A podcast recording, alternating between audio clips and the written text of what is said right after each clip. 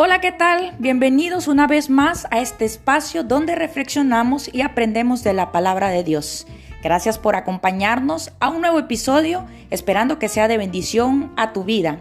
Así que prepara tu corazón, date un tiempo para reflexionar. Yo soy Joki Vázquez y comenzamos.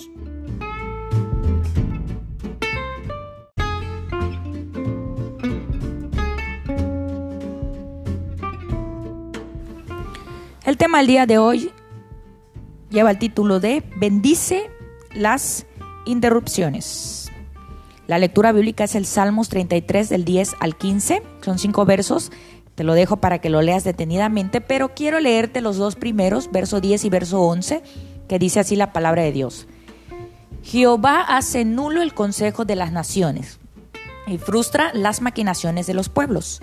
El consejo de Jehová permanecerá para siempre, los pensamientos de su corazón por todas las generaciones.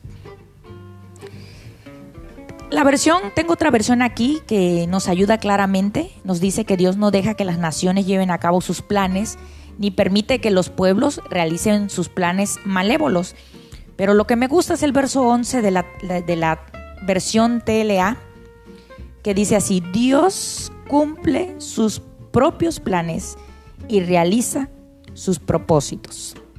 Si tu vida se parece un poco a la mía, bueno, no soy de las personas que llevan planificado hora por hora qué es lo que va a hacer, pero sí tengo un calendario que me recuerda las citas, las reuniones y otras actividades que debo realizar. Pero aunque tenga planes, inevitablemente las interrupciones me cambian el día de una manera drástica y aunque pueden ser frustrantes, también tienen su lado positivo. Algunos de los grandes avances en los planes de Dios se ha producido mediante las interrupciones a la rutina diaria. Vamos a tomar un ejemplo, ¿sí? El ejemplo de María. Un ángel la interrumpió para anunciarle que tendría un hijo que se llamaría Jesús. Como era ella era una virgen y estaba comprometida para casarse, esta noticia fue sin duda completamente perturbadora y angustiante. Y, esto lo van a encontrar en Lucas 1 del 26 al 31. Otro ejemplo es Saulo de Tarso. Él era un judío que perseguía a los primeros cristianos. Iba camino a Damasco a arrestar a otros seguidores del camino de Dios, cuando el propio Jesús lo dejó ciego, ¿verdad? Interrumpió los planes que Saulo de Tarso tenía. Y eso lo encontramos en Hechos capítulo 9, verso 1 al 9. Esta interrupción que le cambió la vida tuvo inmensas implicaciones para el futuro del cristianismo. El salmista nos recuerda que el Señor puede frustrar los planes de las naciones, ¿sí?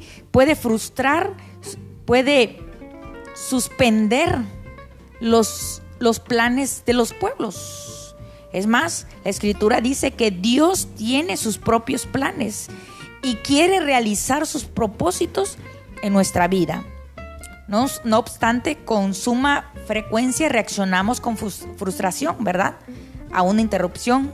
Nos irrita, tenemos temor, a veces dudas. Cuando enfrentamos las interrupciones en nuestra vida, cuando ya la tenemos esquematizada, ¿verdad? Sabemos qué, qué queremos en la vida. Pero déjame decirte que las sorpresas de Dios a lo largo del día están llenas de oportunidades. Así que recíbela con agrado como si fuera una lista nueva de cosas para hacer. Pero lo magnífico de esto, lo sorprendente de esto, es una lista de cosas por hacer que ha sido elaborada, es única y exclusivamente de parte de Dios. Hay un texto que me gusta mucho y eso lo encontramos en Jeremías capítulo 29, verso 11. Dice la escritura, porque yo sé los pensamientos que tengo acerca de vosotros, dice Jehová, pensamientos de paz y no de mal para darlos, daros el fin que esperáis. En otras palabras, ¿verdad? El Señor nos está diciendo, yo sé cuáles son los planes, yo conozco los planes y y lo que tú necesitas. Y no son para mal, sino para bien. Dice el Señor, voy a darles un futuro lleno de bienestar. Así que cuando llegue una interrupción a tu vida, recíbela con gozo y busca cuál es el propósito que Dios quiere en tu vida. Cada vez que venga una interrupción, dile al Señor, ¿qué necesitas? ¿Qué quieres de mí en esta interrupción? Bueno, esta ha sido la reflexión del día de hoy. Así que quiero terminar con esta pequeña frase que dice, busca el propósito de Dios en tu próxima interrupción. Dios te bendiga.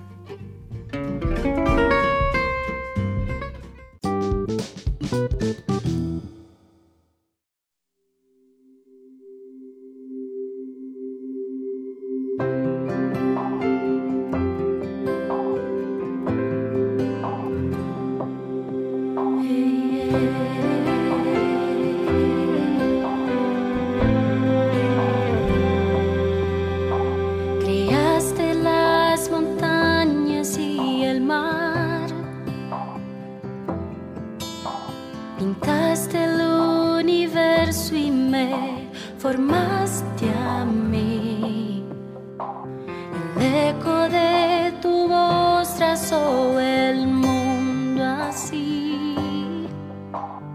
A través del tiempo y hoy me hablas aquí.